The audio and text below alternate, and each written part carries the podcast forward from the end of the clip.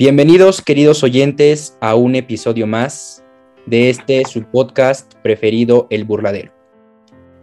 Hoy nos encontramos consternados y sumamente tristes por la noticia que estuvo rondando en las redes sociales esta tarde. Una noticia muy lamentable y que hasta, hasta ahora seguimos sin creer.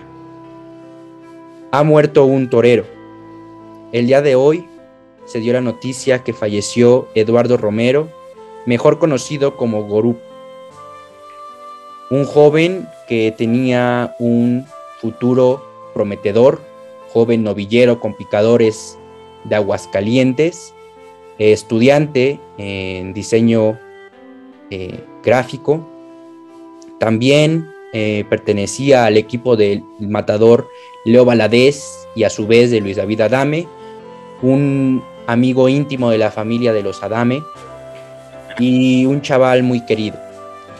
Hoy ha partido con Dios y el equipo del burladero le desea a su familia una pronta recuperación y los acompañaremos en su luto. Y también la tauromaquia mexicana está de luto porque ha muerto un torero. Así es, querido Mike. Que Dios lo reciba en la gloria de la que gozan estos toreros y un saludo hasta donde te encuentres figura. Que llegues alto, torero. Queridos oyentes, vamos a lo que nos trajo en esta tarde, eh, en esta noche o en este día que ustedes nos están escuchando. Estamos aquí para contarles sobre la previa de la corrida de rejones que se viene el próximo domingo 24 de octubre, por supuesto, en la Plaza de Toros Silverio Pérez. Es una, una tarde única, una tarde que a los apasionados del rejoneo les va a encantar y que tienen que asistir. Vamos a comenzar, como siempre, con la novillada matutina, que bueno, yo siempre lo digo que es entre comillas porque inicia a mediodía que será una novillada de rejones con seis novillos de Puerta Grande, en donde partirán plaza los, los rejoneadores Tarik Otón, José Funtanet y Fauro Aloy.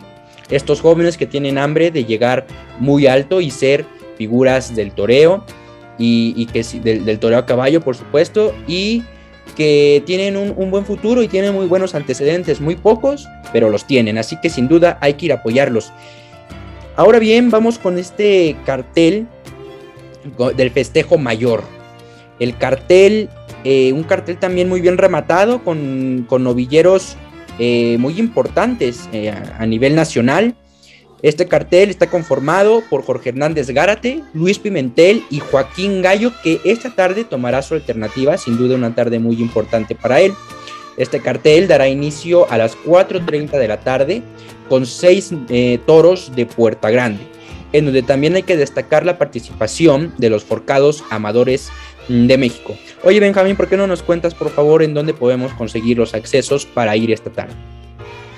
Por supuesto, la venta de boletos en Texcoco es en el restaurante La Martina, en la dirección José María Morelos 303P y la venta en la Ciudad de México en el Mesón Taurino San Ángel, Avenida Revolución, número 1511. Para mayor informes y venta de boletos al teléfono 59 51 01 16 59 o en la página www.santajuliaespectáculos.com y recordemos como siempre que los niños entran gratis. Muchas gracias querido Benjamín. Así es queridos oyentes, en estos puntos de venta ustedes pueden adquirir sus boletos o también lo pueden hacer en línea o llamando al teléfono que ya mi compañero dio a conocer. Vamos a conocer como siempre un poco más sobre los toreros actuantes para que ustedes sepan y tengan una idea de a quiénes van a ir a ver. En este caso vamos a comenzar con Jorge Hernández Gárate, nacido en San Luis Potosí el 24 de octubre de 1984. El centauro potosino Jorge Hernández Gárate pertenece a una dinastía de rejoneadores, siendo él la tercera generación de una familia de toreros a caballo que comenzó con su abuelo don Jorge Hernández Espinosa quien siempre estuvo vinculado con el mundo del caballo.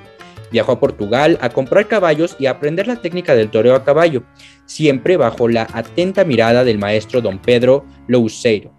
tomó la alternativa de manos de una de las grandes figuras mundiales del rejoneo, como lo fue el Mestre Batista, y le inculcó a todos sus hijos el amor y la afición por los caballos y el toro, convirtiéndose en profesionales Jorge Hernández Andrés, padre de Jorge, y su tío José Antonio Hernández Andrés, quienes destacaron en el arte de Marialba por su buena monta y la pureza con la que siempre ejecutaron las suertes. Hay que resaltar que Jorge Hernández Gárate tomó la alternativa en San Luis Potosí, su tierra, el 21 de marzo de 2004. Su padrino fue el maestro Pablo Hermoso de Mendoza y como testigo tuvo a su tío José Antonio Hernández Andrés. Benjamín, platícanos de Luis Pimentel. Por supuesto, pues, por supuesto, Luis Pimentel es nuestro rejoneador, nuestro paisano, nacido en Huamantla, Tlaxcala, debutó profesionalmente en Tlaxco el 24 de agosto del 2008, completó el cartel de la novillada en que alternó con Antonio Galindo, Melina Parra, Manuel Juárez el poeta y Rogelio Sánchez. Se alejó de los ruedos durante cinco años para prepararse con gran intensidad con Pablo Hermoso de Mendoza y reapareció el 17 de noviembre del 2013 en Tlaxcala. Su alternativa fue el 8 de agosto del 2015 en Huamantla, Tlaxcala, en la Plaza La Taurina, su padrino Horacio Casas, testigos Emiliano Gamero y la ganadería Zacatepec. Toro se llamó Charro. Y finalmente encontramos a Joaquín Gallo, un rejoneador que cuenta actualmente con muy pocos antecedentes, pero que sin duda también eh, está buscando una posición en la baraja taurina de México. Joaquín Gallo debutó en febrero de 2003 en Zitácuaro, eh, es de Ciudad de México y, como yo mencionaba, lucha por abrirse un camino en el mundo del toreo a caballo. Y este próximo domingo tomará la alternativa en Texcoco, sin duda una tarde muy especial e importante para este torero a caballo. Ahora bien, vamos a hablar de la ganadería. La ganadería, como saben, Puerta Grande, que también eh, lidiará en la novillada y también en esta corrida. Su propietario es don Gerardo Salas Luján. Eh, su rancho se llama La Biznaga. Está ubicado en Encarnación de Díaz, Jalisco. Su denominación es Mariano Ramírez con una divisa de color negro, oro y tabaco. La casa ganadera fue fundada en 1948 y les voy a platicar un poquito de su historia. En 1948, don Mariano Ramírez Miguel fundó esta ganadería con el nombre de San Antonio. Adquirió de Pastejé, propiedad en ese tiempo de don Eduardo Iturbide, un lote con 80 vacas y 12 mentales, un hijo de Sanganito, número 65 de Murube, padre de los famosos Tanguito, Clarinero y Andaluz.